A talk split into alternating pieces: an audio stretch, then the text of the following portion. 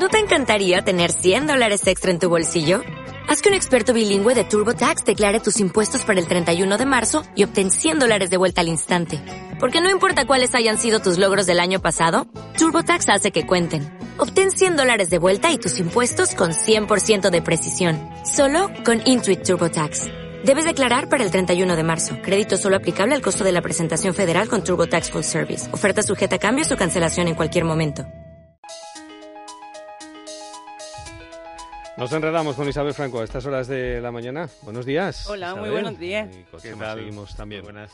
Vamos con, eh, con las redes sociales, con una iniciativa de... Con información de, utilidad, porque es información sanitaria que sabemos todos que nos resulta muy interesante, en muchas ocasiones imprescindible. Y uno de los problemas que encontramos en la red es precisamente que a veces nos cuesta trabajo identificar eh, quién puede ser la persona que nos dé la información necesaria para resolver una duda o para atender una situación básica y elemental que no necesite de desplazarnos a un centro de salud. El martes tuvimos la suerte, eh, por una iniciativa del Colegio Oficial de Farmacéuticos de la región de Murcia, de contar en nuestra ciudad con la visita de Marian García, conocida en las redes sociales como Boticaria García. Boticaria, ¿qué, sí, No farmacéutica, boticaria. Es que boticario es un tema más cercano, más, cálido. Sí, ¿verdad? Más, tradicional en, vintage y por otro lado es algo como más emocional, ¿no? Y bueno, ya es que está desarrollando una estupenda labor en, en las redes sociales, está informando a través de un blog que, que tiene, eh, que además ha ganado el premio 20 Blogs del, del Diario Nacional 20 Minutos. Y bueno, pues eh, ¿qué mejor que ella para contarnos? Porque precisamente su conferencia de entrada en la Academia Santa María de España de, Farmacia eh, trató sobre todo esto. La tenemos al otro lado del teléfono. buenos días, Marian. ¿qué tal estáis? Muy bien. Oye, tiene ese puntillo, eso de boticaria, ¿eh? Sí, mira, tengo una amiga publicista, bueno, Laura Baena, fundadora del Club de Malas Madres, que cuando le dije que me, que me quería llamar boticaria me dijo, pero tía, estás loca, eso es como muy rancio. Y digo que no, Laura, que no, que eso a la gente le tiene que gustar porque es cercano y lo ve como, no sé, como de la calle, de toda la vida. Y el mm. García pues, es obvio por mi apellido, entonces es como muy de la calle, los farmacéuticos son muy de la calle. Bueno, más fácil de escribir además boticaria que farmacéutica, ¿no? Yo creo que al final lo que además no lleva acercarnos, claro, claro. Y, entonces la gente te pide eh, consejo por, por internet, por las redes sociales, por Twitter, ¿no? Que es tu, tu, tu cuenta, eh, la de Boticaria García. ¿eh? Eso es mi segunda casa. Realmente yo tengo un, un blog, pues Boticaria García, en el que lo que hago es todas las semanas hago post, uno o dos, dependiendo, ahora voy a hacer vídeos también, sobre consejos de salud. De la gente que tiene un callo en los pies, mm, cómo quitar un callo en los pies, a los alimentos que no puede tomar una casada, las embarazadas consultan muchísima información en Internet, o vacunas, eh, hay desabastecimiento de una vacuna, ¿por qué? ¿Cómo se puede conseguir? Si es importante. Eh, todas estas cosas que la gente busca en el doctor Google, pues mi pelea es que cuando la gente busca en doctor Google no sean los típicos foros donde todo acaba en la muerte y todo es horrible, o, bueno, se dan consejos de, pues de la prima y la vecina, bueno, pues que haya un sitio también de, referencia y que entiendan el idioma de la calle, porque hay mucha información de calidad en Internet, pero el ciudadano no la entiende. Entonces se va a lo que entiende, y lo que entiende pues es el foro que suele ser de, de calidad dudosa. Los foros son tremendistas, ¿eh? cualquier pequeña dolencia, si uno lo consulta en Internet, bueno, ya eh, lo primero que sale además en las páginas de búsqueda pues suele ser pues eso lo más catastrófico no lo más apocalíptico sí. Mm. sí sí sí sí. Entonces bueno pues llevo un par de años con esto y ahora tenemos ya en el blog casi medio millón de de, de visitas mensuales lo cual pues bueno son medio millón de personas que están entrando en buscar en otros sitios pues están llegando al blog. Entonces pues eso eso mola eh, uno de los últimos posts que has escrito tiene que ver con las canciones del verano, ¿no? Sí. las que más te gustan a ti, ¿no?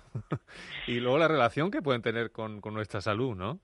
Claro, pues canciones, Por pues, ejemplo. Eh, desde las típicas canciones de, mm, bueno, ahora estamos con lo de la salchipapa famosa, que está dando la vuelta a Leticia Salvater con la, Leticia Salvater. Y bueno, pues era un poco traer al hilo de las canciones del verano, pues problemas que pueden llevar los protagonistas de la canción pues por ejemplo, el otro día eh, había un post en, el país de una compañera mía que hablaba de que, bueno, que era en verano, a los niños, total, la merienda que más da, pues les damos cualquier cosa, y las cualquier cosa. vamos a ver, que los niños están de vacaciones tres meses. que es la cuarta parte del año. Tú no puedes cuatro meses con una relajación dando salchichas al niño eh, porque estamos en la playa. porque Bueno, pues un poco hacer eh, de Pepito Grillo y decir, bueno, que tampoco pasa nada por ponerles gato o por ponerles un gazpacho, ¿no? A los niños hay que educarles. Pero bueno, pues teníamos al chipapa por un lado, por otro lado teníamos lo de las gambas y los chopitos, del anuncio aquel de la once, que la gente tiene mucho miedo las gambas del colesterol y todo el mundo, ay, es que el colesterol.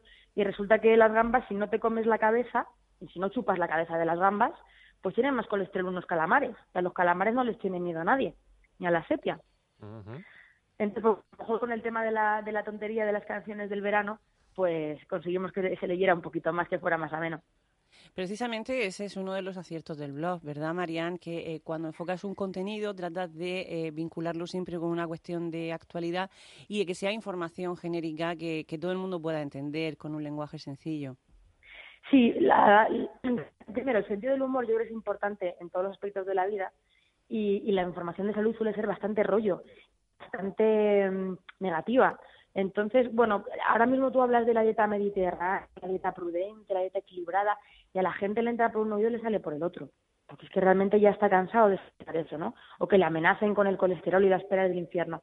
Entonces, a lo mejor hago un post que se llama la dieta Instagram, que parece como que hace más gracia leer la dieta Instagram. ¿Qué es lo que toman las celebrities en Instagram? ¿no? Le pongo las fotos de las celebrities con la comida. Y un poco analizar eso que se lleva ahora pues porque es bueno o porque no lo es, si tiene sentido gastarse el dinero en estas cosas o no.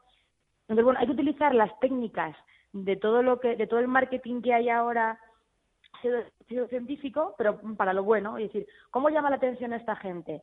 Bueno, pues nosotros también vamos a llamar la atención, hay que darle la vuelta, pero si queremos que nos escuchen, o lo hacemos así, o, o lo llevamos crudo. Pero todos los que nos dedicamos a esto sabemos que Internet requiere de muchísimo tiempo, que no es tan bonito como llegar y encontrarte con un post en un blog y con, y con una cuenta en Twitter, sino que todo eso requiere de que eh, si no le hagas una gran inversión económica, que por vuestra parte, por supuesto, ya nos contaste el martes que también habéis realizado un esfuerzo eh, desde el punto de vista del aprendizaje técnico, sino que además también hay que, hay que dedicar tiempo todos los días. ¿Cómo saca un farmacéutico que además tiene su guardia, su horario comercial, eh, tiempo también para atender todo esto? Pues en mi caso, eh, porque es absolutamente vocacional. A mí me ha gustado siempre la comunicación. Entonces, mm, yo le quito horas al sueño todos los días y llevo durmiendo eh, poco tiempo, mucho tiempo. Pero es verdad que sí que es necesario, por un lado, disponer de tiempo, eh, que en mi caso pues son horas de sueño, yo tengo la suerte de que durmiendo cinco horas tiro muy bien, pero soy consciente de que ni es sano tampoco, ni que todo el mundo lo puede hacer. Y luego porque sí que es verdad que desde el principio tuve la suerte de integrar eh, la, el blog. Primero estuve en la revista hasta el 1 de julio, ahora estoy, como has dicho, en, el periódico 20 Minutos. Y entonces yo puedo monetizar el blog con, pues, mediante la publicidad.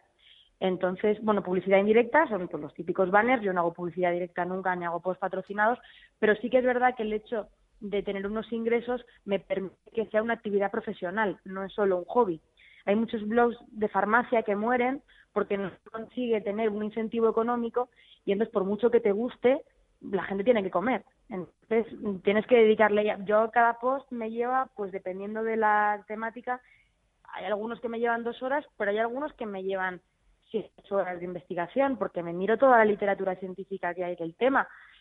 Entonces, claro, dedicar ocho horas a hacer un post, pues o, te rinde algo o es complicado si tienes además un trabajo y tienes familia y tienes hijos y todas las obligaciones que tenemos todos.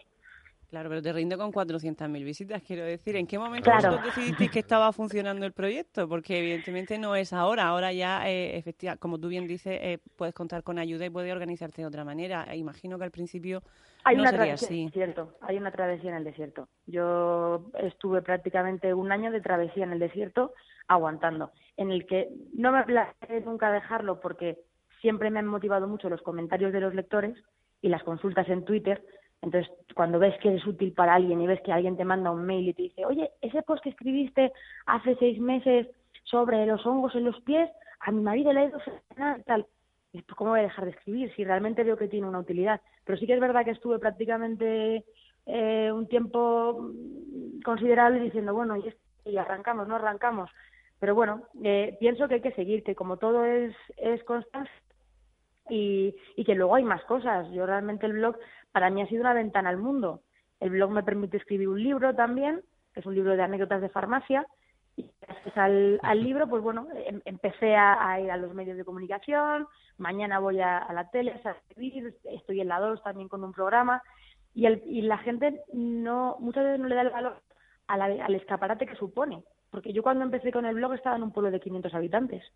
Entonces, por, por el escaparate de mi farmacia pasaban 500 personas, no pasaba más. Y sin embargo, Internet es un escaparate que te permite ir a todo el mundo. Pero claro, hay que hacerlo invirtiendo horas, con unas técnicas también, con unas estrategias, hay que formarse. Bueno, es cuestión de que te guste también. Si no te gusta, es difícil. El, el, pasado martes, en la conferencia que pronunciaste con motivo de tu ingreso en la Academia Santa María de España de, de Murcia, eh, destacabas precisamente en, esa conferencia los datos sobre el uso de redes sociales por parte de los españoles y lo extrapolabas a los datos que tú registras en tu blog, un poco como la confirmación de que efectivamente eh, los estudios y la experiencia eh, coinciden en tu caso. ¿Qué fue lo que más te, llamó la atención cuando te pusiste a, a resumir todas esas cifras? Pues lo que más lo que más me llamó la atención es que realmente hay eh, un 60% de personas que consultan sobre salud en Internet, pero el 40% dice que no confía en Internet. Entonces, me parece un, dato espectacular. Y vamos a ver, la, mayoría de la gente está consultando en Internet, pero tenemos la sensación de que no confiamos en Internet. Y los datos también decían que el 80% confía mucho en el farmacéutico y, sin embargo, cuando viene la gente a la farmacia, yo empecé el blog porque la gente me decía, es que he leído en Internet, es que he visto en Internet, es que en Internet pone. Y dices, vamos a ver, la gente confía en los farmacéuticos, en los, en los profesionales sanitarios. La gente no confía en Internet, pero la gente busca en Internet y al final eso es lo que prevalece. Entonces, eso me llamó la atención. Y luego, en comparación con mi blog, pues que el hecho de que la mayor parte sean mujeres, el 70% eh, de las búsquedas sean por parte de mujeres, nosotras nos preocupamos más por, por la salud. El hecho de que los padres sean los que más buscan información también, también, yo las, las búsquedas de información me vienen muchísimas madres primerizas, vamos, es el target que Diana de mi blog, la madre primeriza. Eh, la edad también, eso bueno, pues por, por el perfil de, internauta es más, es más sencillo. Y es verdad que se iba repitiendo, ¿no? Madres, eh, mujeres, y dices, bueno, pues igual también hay que hacer un, cambio ¿no? En, el patrón de la sociedad, porque los hombres también se tendrán que preocupar. ¿Por qué no les preocupa a ellos tanto? ¿Por qué buscan menos ellos en Internet? A lo mejor para buscar buscan, que le preocupa, le preocupa mucho más, Marian. claro, sí, sí, puede ser. Muy bien. No, pero bueno, que realmente son, son cosas que a mí no me gusta nada lo de, los temas de, de feminismo ni machismo, pero sí que lo veo en la farmacia está por llegar la primera mujer que me diga, ay, no me acuerdo de qué será de salud de mi que llame. Sin embargo, los hombres sí que pasa. Dice, realmente estamos igual, pero no estamos igual, ¿eh? Ah, no, bueno. bueno. El, paciente impaciente se llama el, libro que tiene también escrito Marian García y otras anécdotas de, la boticaria. Eh, pues ahí también lo pueden ver en, en el blog Boticaria García. Muchas gracias por acompañarnos, Marian. Gracias por estar con nosotros, Marian García. Boticaria García, ahí en internet, boticariagarcía.com y sale nuestra invitada de hoy en este espacio de Enredados. ¿Alguna novedad para Sí, bueno, que si entramos a Facebook y buscamos una página cualquiera, la que sea, eh, nos daremos cuenta de que han cambiado. Hace una semana justa Facebook eh, aplicó uno de esos cambios que tiene por costumbre aplicar en verano. Imagino que no será el único bueno, tenemos nuevo diseño de, páginas. Eh, no son los perfiles, no son las cuentas personales, sino que las imágenes corporativas, eh, las empresas, las marcas tienen una nueva, una nueva presentación en Facebook eh, que intenta ser más accesible, pero que bueno, introduce una serie de elementos que merece recomendar a todo el mundo que le dedique unos minutos para identificar cada uno de los contenidos. Gracias, Isabel. Estábamos escuchando a Salchipapa de fondo que había hablado. ¡Hombre! Leticia Sabater, en fin. Estamos en verano. Eso, vale, estamos en verano. Vale, gracias Isa. Isabel Blanco por estar con nosotros esta mañana en Enredados. Seguimos. Onda Regional, la radio pública de la Comunidad de Murcia.